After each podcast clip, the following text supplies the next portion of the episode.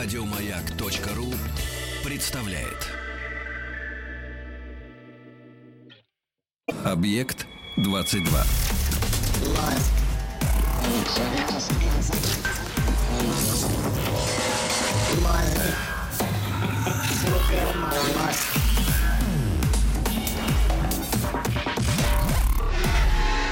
Мозг. Карл Маркс, э, кажется, первом томе это было «Капитал», писал, что отдельный скрипач сам управляет собой, а вот оркестр нуждается в дирижере. Ну, до известного предела это, конечно, так, э, в особенности, если помнить, что дирижер делает основную работу процессе подготовки концерта, что называется, за кулисами, а на самом выступлении по большому счету не так уж и нужен. Можно ли сравнить мир с оркестром, и если да, кто тут первая скрипка, а кто дирижер в таком историческом контексте? Я Евгений Стаховский, и тут уже Андрей Ильич Фурсов, историк, директор Центра русских исследований Московского гуманитарного университета, директор Института системного стратегического анализа. Андрей Ильич, здравствуйте. Здравствуйте. Спасибо, что нашли на меня сегодня время, тем более, что вот эти мировые элиты, которые, а, знаете, как экономические кризисы, волны, то появляются на свет, то опять уходят куда-то в, в, небытие, а, выскакивают, и, может быть, не лишнее в очередной раз к ним обратиться. Но я, честно говоря, хотел бы поговорить с вами не про, даже не столько столько про современность, сколько про вот это про мировые элиты в таком историческом контексте, да, и о процессе их формирования, почему он происходил именно так и, и а не иначе, и почему именно э, те люди или организации, которых мы можем причислить к э, элитам, ими являются. Если мы говорим об элитах вообще, мы ведь, э, как мне кажется, говорим всегда либо о деньгах, либо о власти, либо о славе, да, и какой-то такой популярности. Или о сфере Или идей. о сфере идей. Часто обо всем сразу, да, это очень объединенные понятия. Другое дело, какую роль. Понятно, что элиты в мире присутствуют, да, на каждом из этих уровней. Другое дело, какую роль они действительно играют. А они играют серьезную роль, по вашему мнению? Ну, безусловно, дело в том, что мировые элиты появляются практически с первой мировой системой. Это капитализм, потому что до капитализма мировых систем не было. Были локальные. Капитализм исходно возник как мировая система. И вот то, что называют мировые элиты, закулиса, и совершенно по-разному, причем делают акцент, одни говорят масоны, другие говорят евреи, третьи говорят иллюминаты. На самом деле здесь нет ничего не демонического, и, и здесь все очень рутинно. Дело в том, что капитализм как система без мировых групп наднациональных согласования управления функционировать не может принципиально по логике вещей.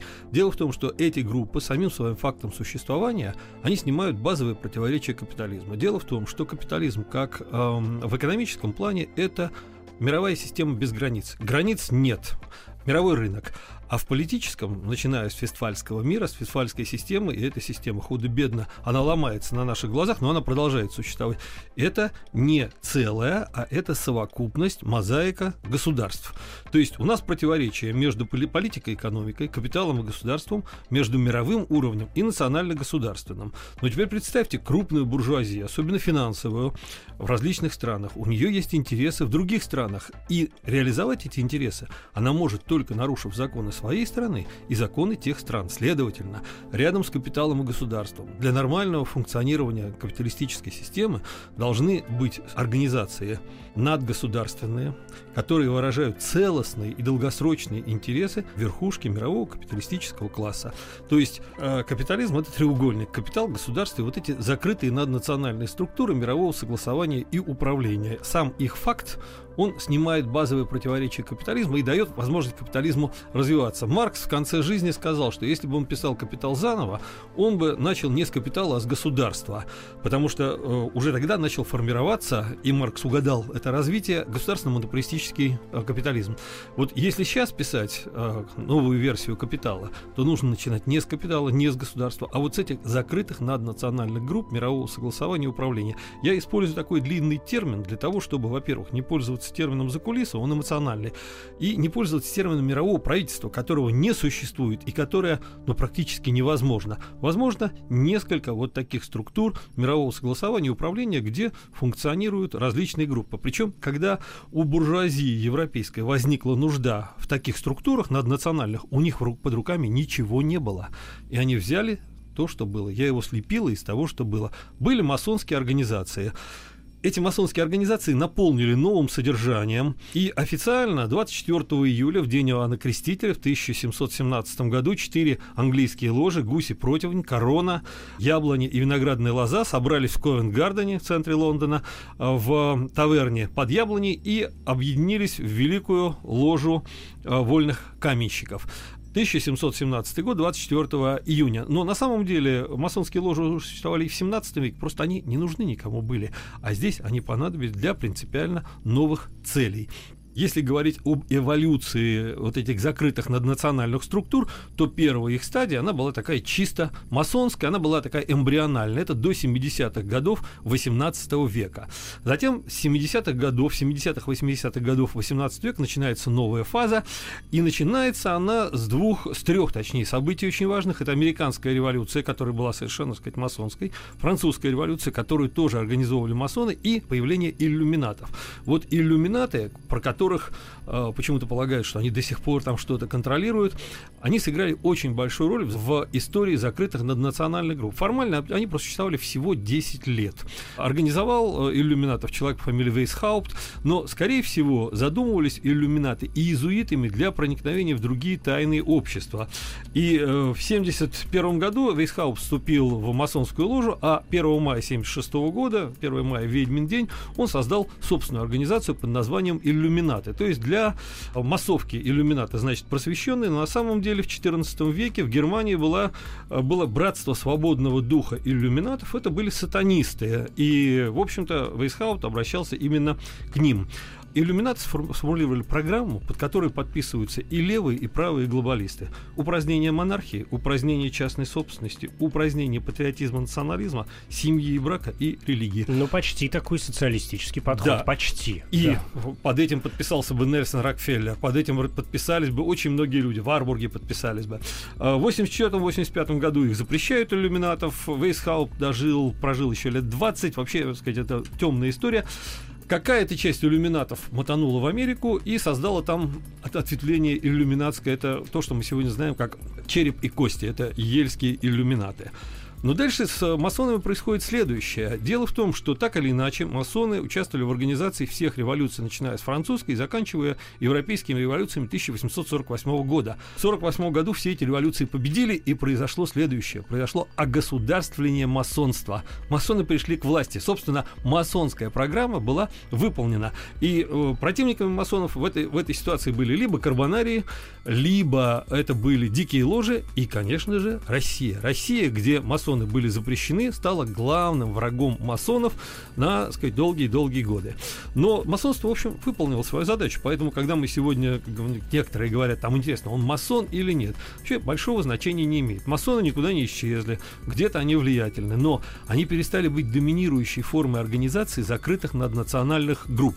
Вот качественный сдвиг произошел в 70-71 годах. 20 века. 19 19 это конец второго этапа развития закрытых национальных структур. Кстати, этапы развития закрытых национальных структур, они совпадают с основными этапами развития капиталистической системы. Это естественно. И что произошло в 70-71 годах? Как мы помним, была франко-прусская война. Причины ее очень просты. Дело в том, что Наполеон III, забыв, что он марионетка, английская, решил во Франции и в Европе, в континентальной, по крайней мере, создать биметаллическую систему золото-серебро. У англичан с 20-х годов была монометаллическая система, золотая. В 1967 году Наполеон III проводит конференцию в Париже по поводу перехода к новой системе, приглашает англичан. Англичане наплевали, проигнорировали, но э, им в конце концов это стало надоедать, и они решили, так сказать, на режим сменить. Как они сменили режим? Вообще нужно сказать, что после наполеоновских войн режимы во Франции менялись по хотению Англии. 1830 год, 1848 год. Как только французские, так сказать, э, короли или, или первые лица демонстрировали, что они куда-то движутся не туда, например, в сторону России, им тут же устраивали революцию. И все заканчивалось. Тоже здесь произошло не с помощью революции. Здесь масонские структуры Великобритании, Франции и Герм... Пруссии договорились, и французы сдали. Французская армия не была слабее прусской. А, просто сдали. И вот здесь немцы преподнесли страшный сюрприз англичанам. Дело в том, что континентальные масонские ложи, они никогда не были национально организованными. Они все были, так сказать, такими космополитичными. Немцы после 1971 года, после создания Второго Рейха, делают совершенно фантастическую вещь. Они объединяют все свои масонские ложи в одну и называют ее Гехайме Дойчланд. Тайная Германия.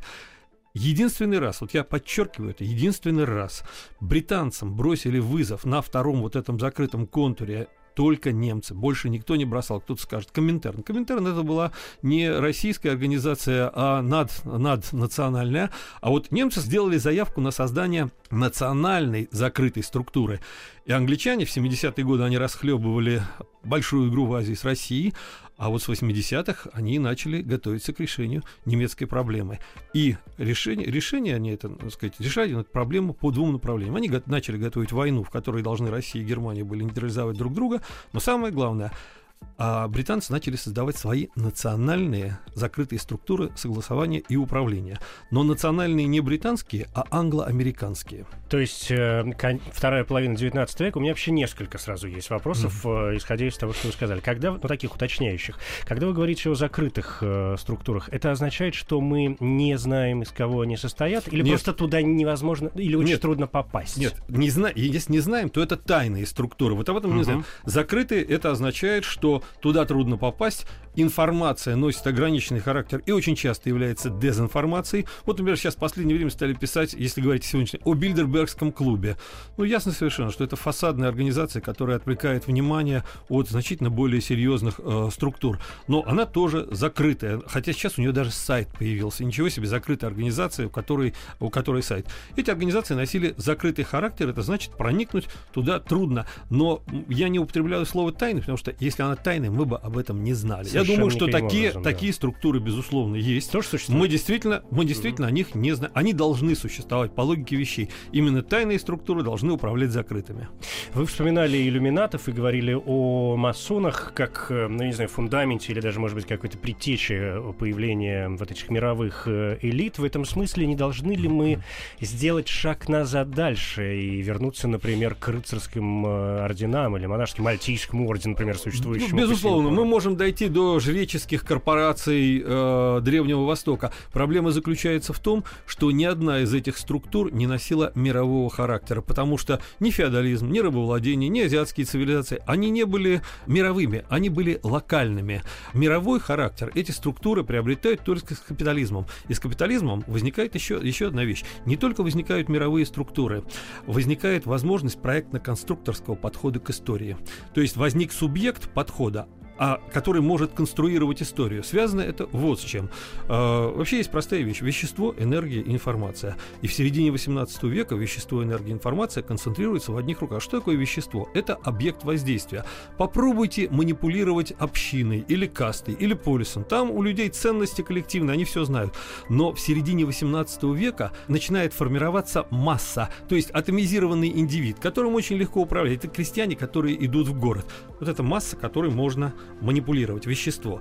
Далее, а в середине 18 века э, полностью уже откристаллизовались результаты финансовой революции конца 17-го, начала 18 века. В 1694 году возникает грозное финансовое оружие Великобритании, Государственный банк, банк Англии, и начинается спрос мощный на деньги, потому что разворачивается протоиндустриализация, а с другой стороны, э, Великобритания и Франция конкурируют, и им нужны средства. То есть появляются большие финансы, большие деньги. И, наконец, информация. Дело в том, что в середине 18 века западная элита становится уже настолько грамотной, что на нее можно воздействовать информационно. И появляется первое информационное оружие – энциклопедия просветителей, которая в течение двух поколений перевербовала на сторону революции даже часть правящего королевского дома. То есть вещество, энергия, информация в одних руках, а это руки вот этих закрытых структур, и мы можем направлять исторический процесс. Не стопроцентный исторический процесс выходит из-под контроля, но мы в принципе можем его направлять. Это то, чего не могли делать ни тамплиеры, ни жрецы, ни все остальные. Да, вопрос глобализации здесь оказывается действительно крайне важным.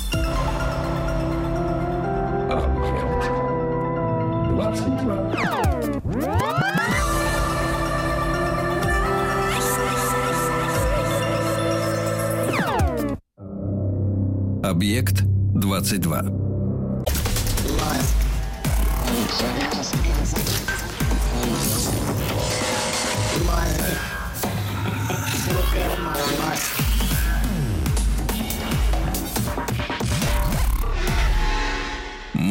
Андрей Ильич Фурсов, историк, директор Центра русских исследований Московского гуманитарного университета. Говорим сегодня о мировых элитах. Ну вот вы говорили об информации в первую очередь, и эпоха просвещение, конечно, да, получается, дала серьезный толчок, опять же, к формированию вот таких элитарных э, каких-то сообществ. Плюс мы сегодня вспоминали, и вы, и я, как-то каждый в свою сторону Маркса, и возвращаясь к вопросу глобализации, ведь один из самых известных э, афоризмов, действительно, Карла Маркса э, звучит э, как «капитал национальности не имеет». Писал. Мировую. Да, Но, да. Э, тем не менее, хочу сказать все-таки уточнить одну вещь.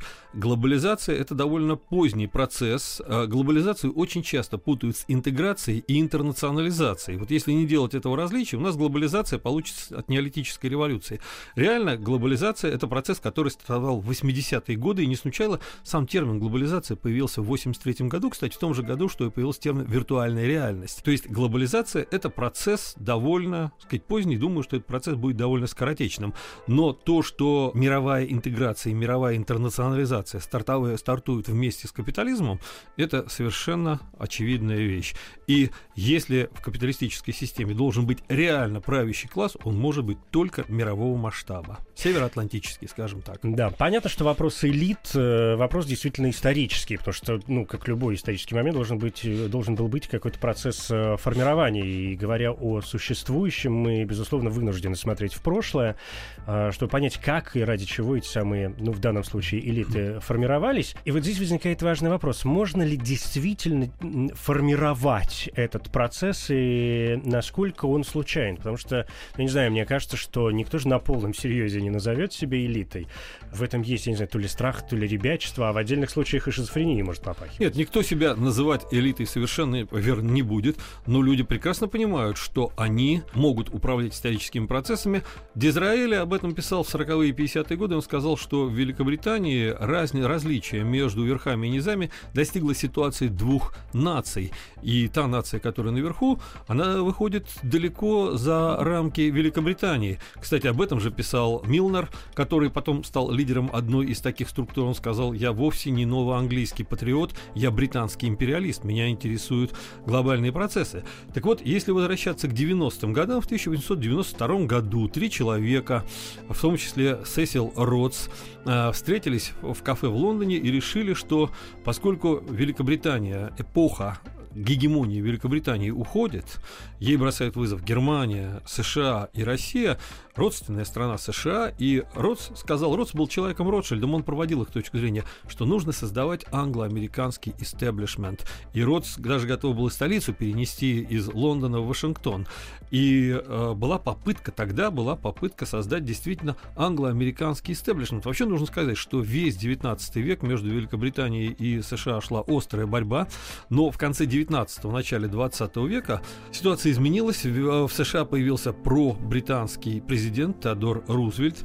Потом отношения опять испортились, и, собственно, Вторая мировая война возникла как э, прежде всего из противоречий между Великобританией и США. Все остальное это, так сказать, было э, ну, вторичное.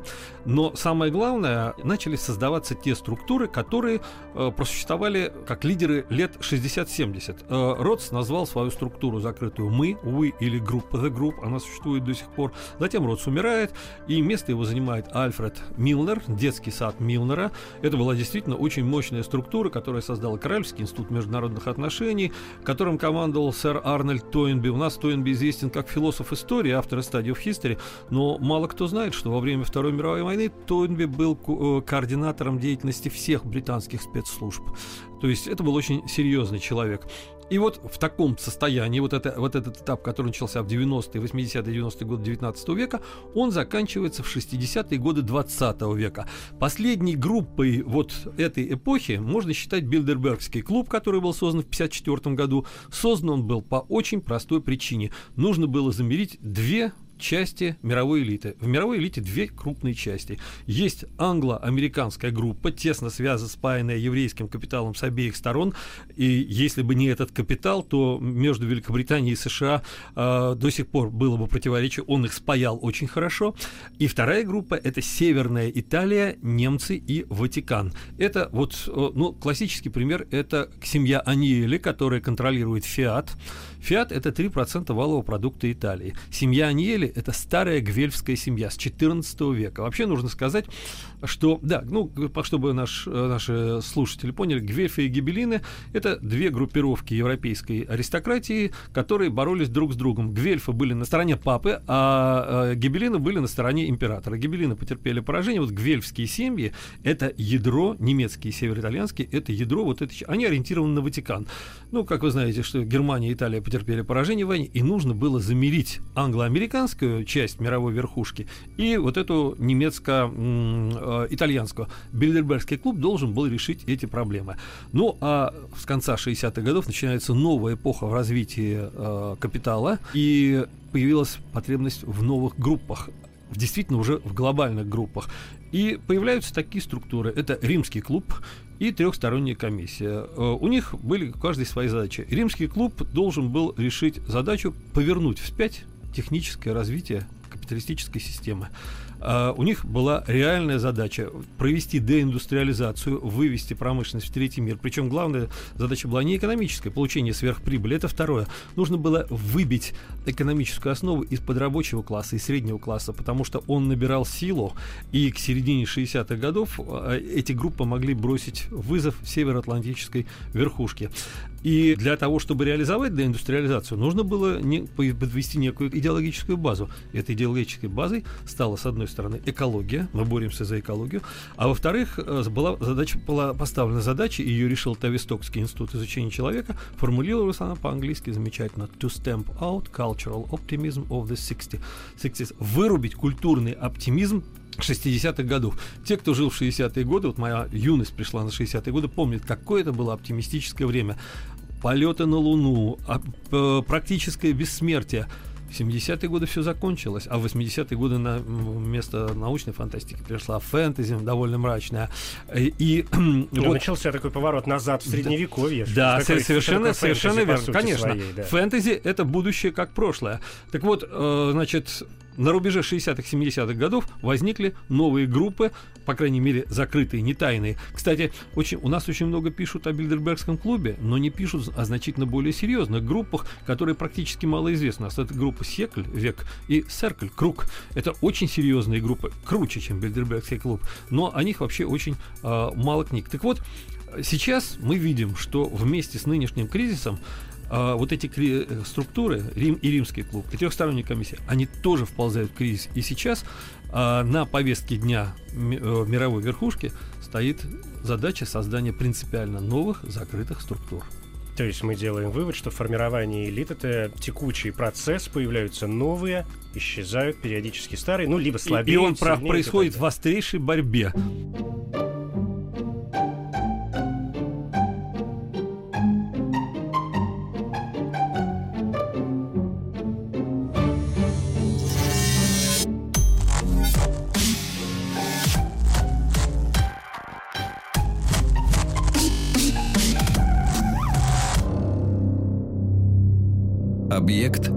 22. Объект 22.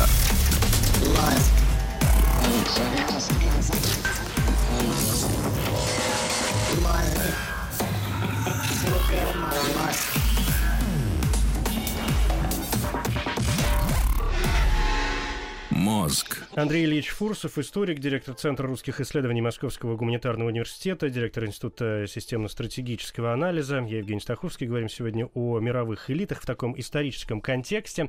Вы знаете, я э, за какие слова ваши зацепился вот из э, последних, что называется. Во-первых, когда мы говорили о том, что элиты и вот в той острейшей борьбе туда-сюда, да, одни формируются, появляются, вторые или исчезают, или как-то теряют власть э, с целью, может быть, когда-нибудь ее себе вернуть. Вы сказали, да, они впадают тоже в какие-то периодические кризисы. Это в первую очередь кризис чего? Кризис капитала того самого пресловутого? Или это кризис внутреннего управления? Потому что внутри элит ведь тоже наверняка должна быть некая Знаете, система это все управления. вместе. Это все вместе. Ведь на самом деле я полагаю, что правы те люди, которые говорят, нет никакой экономики, есть проблема управления. Это проблема, каждый раз проблема управления.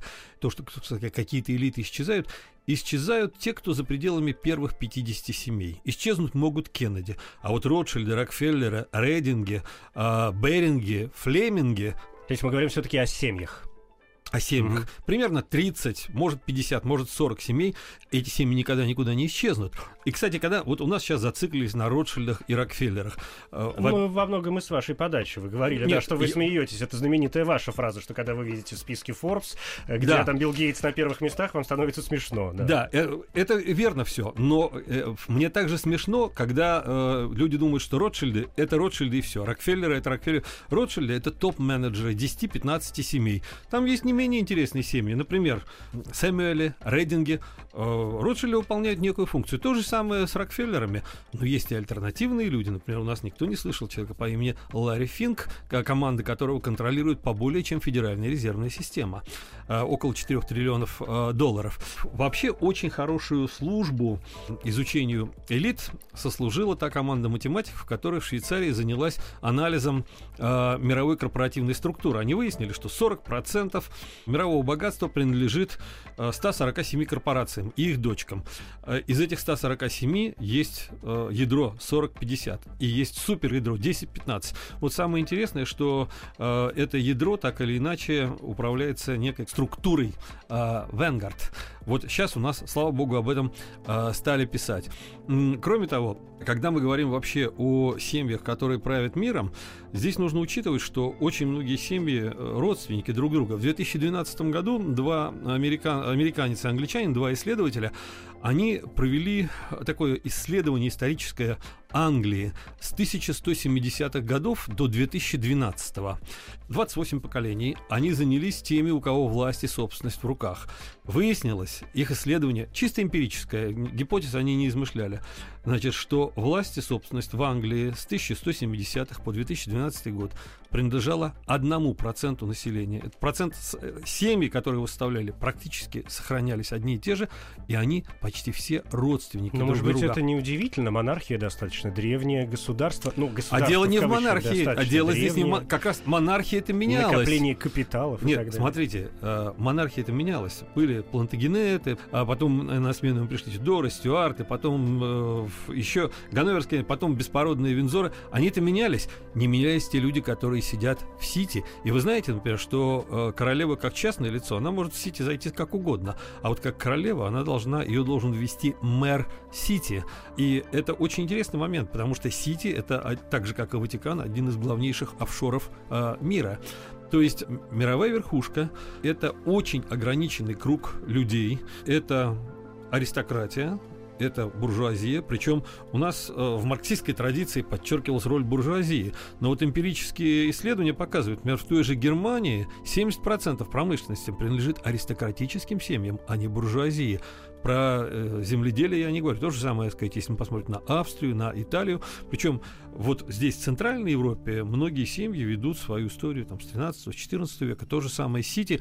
О Сити один из аналитиков сказал, Сити – это средневековое чудовище, которое дожило до наших дней, просто немножко поменяло э, форму. Но, повторяю, опять же, здесь нет ничего, так сказать, такого демонического. Это чистая рутина.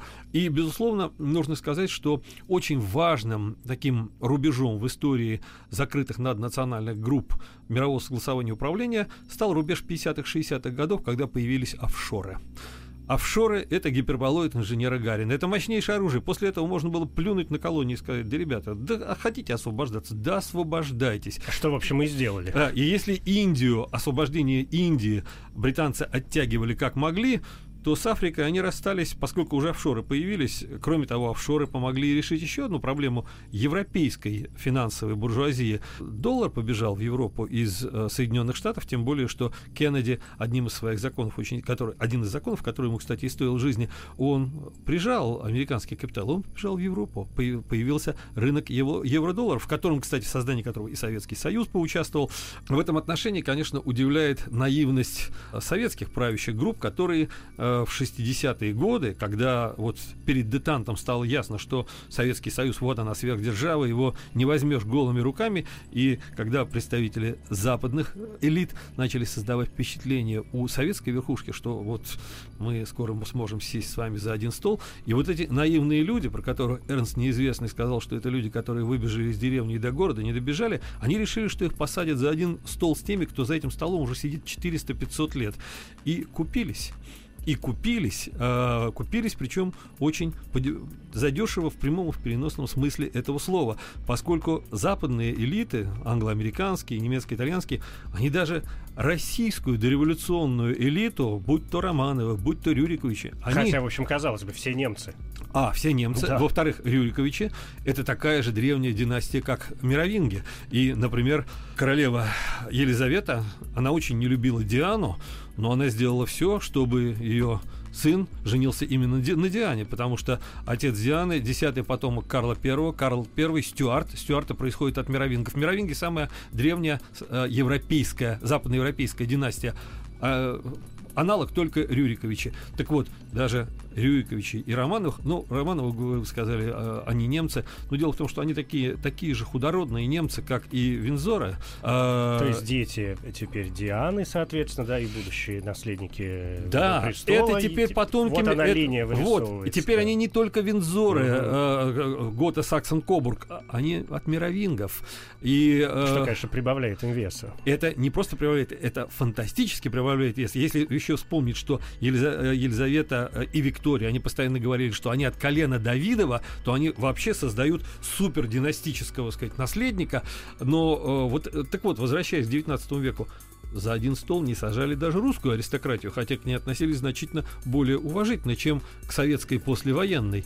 А, так что здесь наша верхушка, конечно... Угу. А, проседает, мягко скажем, да. Она не проседает, да. она просто не, не, неверно оценила ситуацию. Это так же, как наши буржуи на 90-х полагали, что если у них а, много денег, то их посадят за один стол. Меня поразило, как один наш олигарх, женатый на, сказать, тогда, э, или женатый в гражданском браке на одной темнокожей женщине, они э, попросились на свадьбу внука э, британской королевы, сказав, что они, э, сказать, обязательно дорогой подарок сделают. Но им отказали вежливо по форме, а по сути это было, можно было сформулировать так, а поди-ка ты домой лицо свое умой. Uh-huh. Вот это удивительное представление о том, что деньги решают все, оно, конечно, очень как раз показывает вот этот плебейский характер новорусской верхушки. Угу, то есть капитал капиталом, но нужно еще и в голове что-то. Иметь, нет, да? не в голове. И, нужно, и нужно иметь, нужно иметь 400, 400 500 э, лет, и нужно иметь традицию. Ну, например,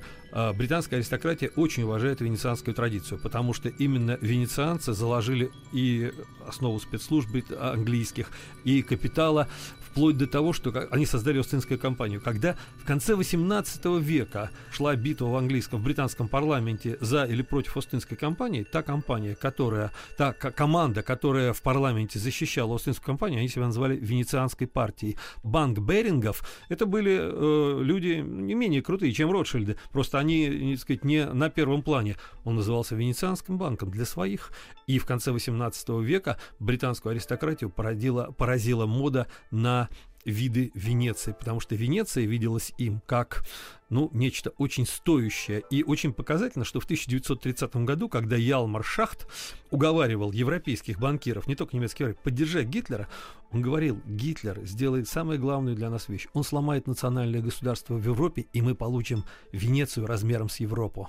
То есть А Венеция это при- матрица. Это очень привлекательно. Конечно. было бы, конечно. Венеция это матрица. Мгм. Кстати, когда мы говорим, вот мы сейчас говорим о швейцарских банкирах, швейцарских гномах, но мало кто знает, что швейцарские банкиры это генуэзцы, которые перебрались туда в, 18 э, в начале 18 века. Венуэзцы, генуэ- э, генуэзцы и ломбардцы, в меньшей степени венецианцы. То есть это все, все та же итальянская финансовая аристократические группировки. Мы вспомнили, да, а, Великобританию, и коль уж заговорили о монархиях, вот это же вообще вопрос такой отдельный. Понятно, что помимо Британии существуют и другие монархии в мире. Голландия. Сокращились. Голландия.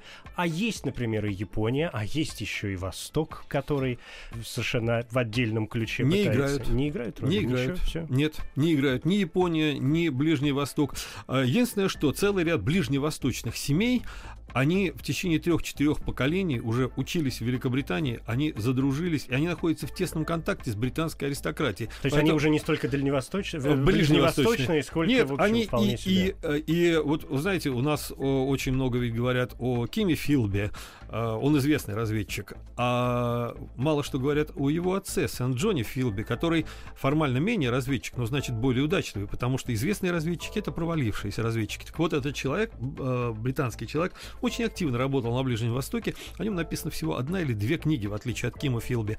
Он очень много сделал там для... Но он работал прежде всего на американцев про- против Великобритании, но он работал на англо-американский истеблишмент, грубо говоря. И опять же, когда в 90-е годы наши а, бизнесмены решили, что вот сейчас у них машина денег, а они рванут на Ближний Восток, выяснилось, что ближневосточные, так сказать, шейхи, при том, что, конечно, они любят деньги, но дело в том, что они в течение трех-четырех поколений уже завязаны на определенные семьи в, Велико- в Великобритании. И это их референтная группа.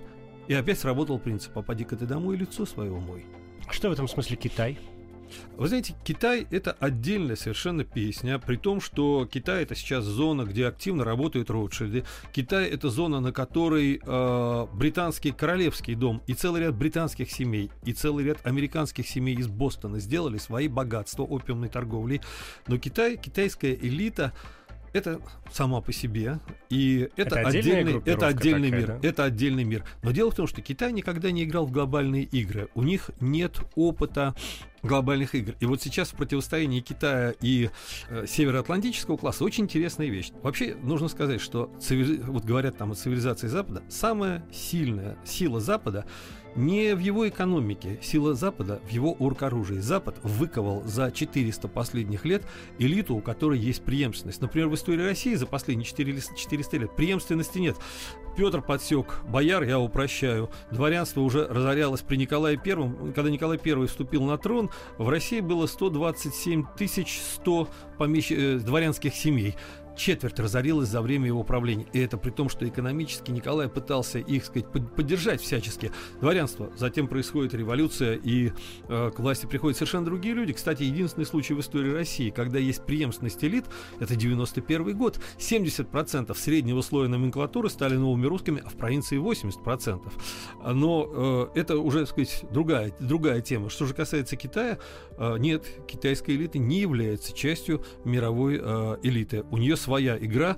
Она и- так закрытие закрытой, что да, называется. со- совершенно. При том, что там разные группы. Они ориентируются на разные группы в мировой верхушке, но они прекрасно помнят, что они Китай. Как один сказал китаист, а, покойный Китай слишком горд, чтобы предлагать какие-то глобальные планы. Что-то конфуцианством прям повеяло в этот Конечно, момент. Да, ну а куда, куда же без него? Да, ни- ни- никак не отделаться. Но это интересная история. Через э, мгновение будет у меня к вам еще несколько вопросов.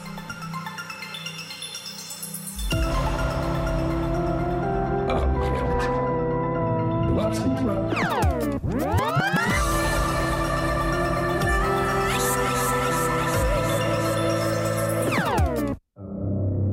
Объект 22.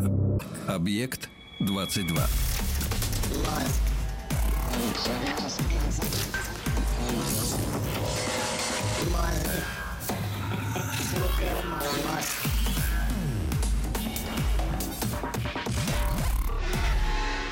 Мозг. Мировые элиты то ли как средоточие зла, то ли как наоборот э, средоточие добра сегодня в сфере моих интересов. И знаете, Андрей Ильич, я вот о, о чем... Вообще версия о мировом правительстве такая, она страшно привлекательная, конечно, потому что сразу... Химера. С- Невозможно. Невозможно? Ну, то есть, Невозможно. С одной стороны, я знаете, почему об этом сейчас вспомнил? Вот само вот это понятие. Я знаю, что вы не любите э, понятие мировое закулисье, несмотря на то, что мы вынуждены как-то иногда его использовать, по крайней мере, вкладывать в него не- некоторые Это там я не люблю, моменты, потому что да. сразу происходит Мгм. демонизация, и я бы Вот-вот. сказал, такая вульгаризация Да. этого, такая некая кулиса, где бегают какие-то люди. Это совершенно рутинные люди.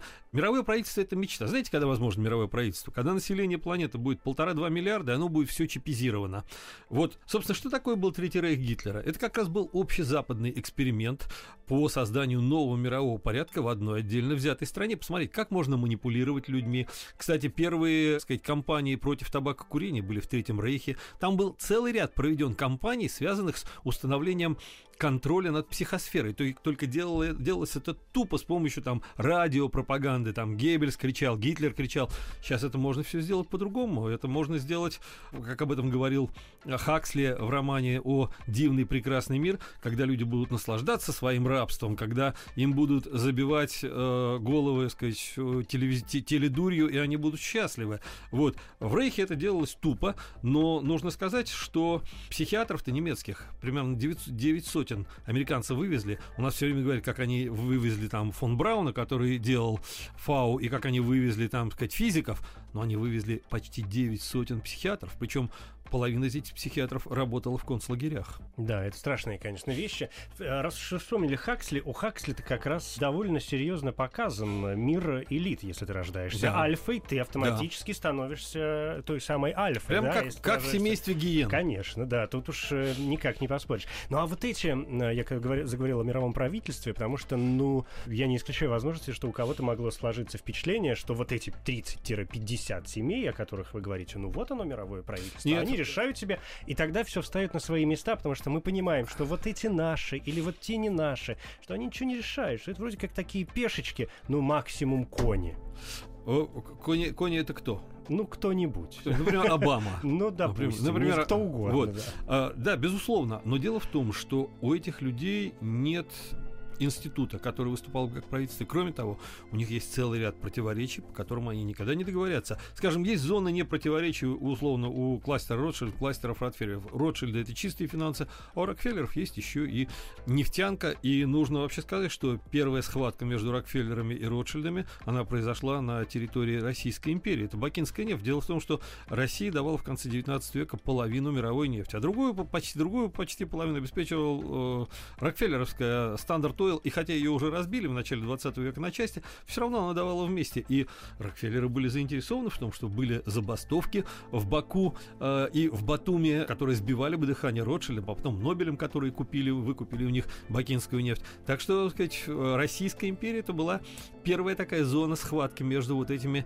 хищником и чужим. Вы Еще один вопрос. Мы, вы так вскользь, мне казалось, по нему прошлись. И, с вашего позволения, какую-то минуту я бы ему отдал, когда вы заговорили о Ватикане. В этом смысле, безусловно, появляется тема, в принципе, религиозного влияния. Насколько, скажем, вот эти вот религиозные моменты, которые мы воспринимаем как религиозные, да, являются важными элементами в этой системе. Ватикан – это прежде всего финансово-разведывательная корпорация. Это Прекрасно. нужно. Вот, вот это вот, вот это первый. Вообще католицизм, в отличие от, от мягкого православия с нашими этими батюшками, у которых такие, такие они добродушные и это такие ребята подтянутые, это военно-спортивный тип с очень холодными колючими а, глазами. И если вы посмотрите на орденские структуры католические, ну это готовые просто э, для боевых действий структуры и, и учат их совсем по-другому. со времен крестовых походов ничего не изменилось в этом а, смысле, да? Я думаю, что, э, возможно, даже, э, даже чуть, чуть раньше.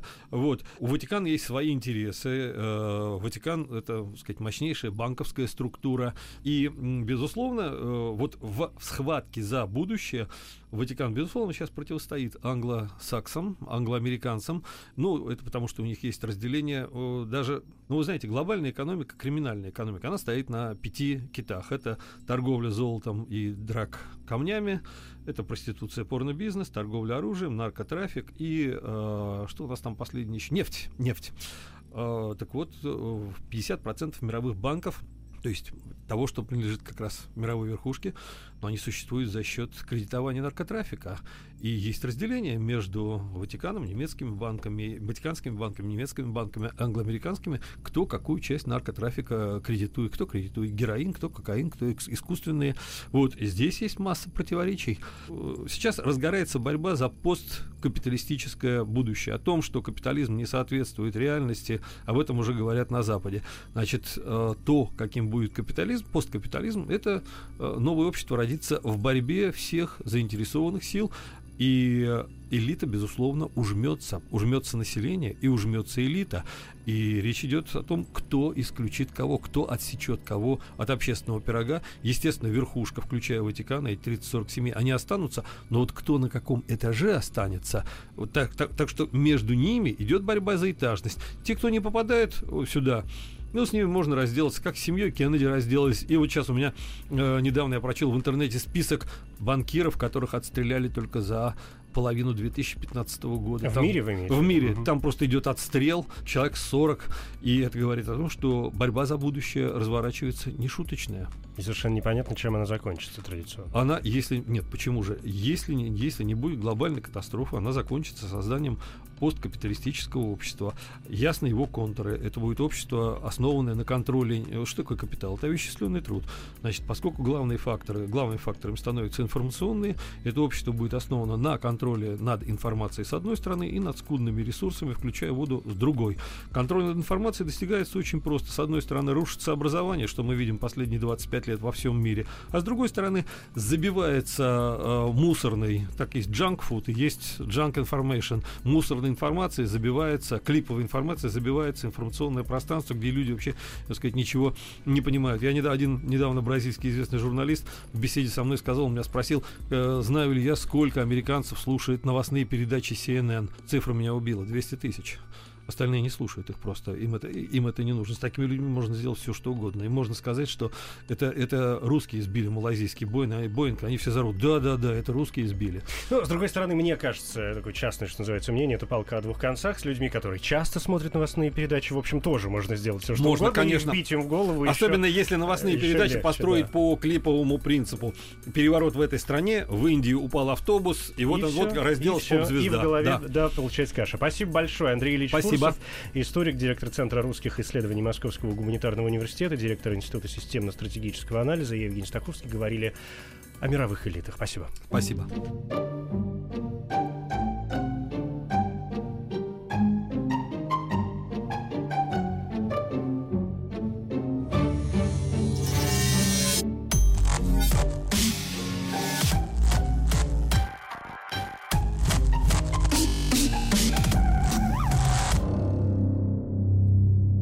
Объект 22.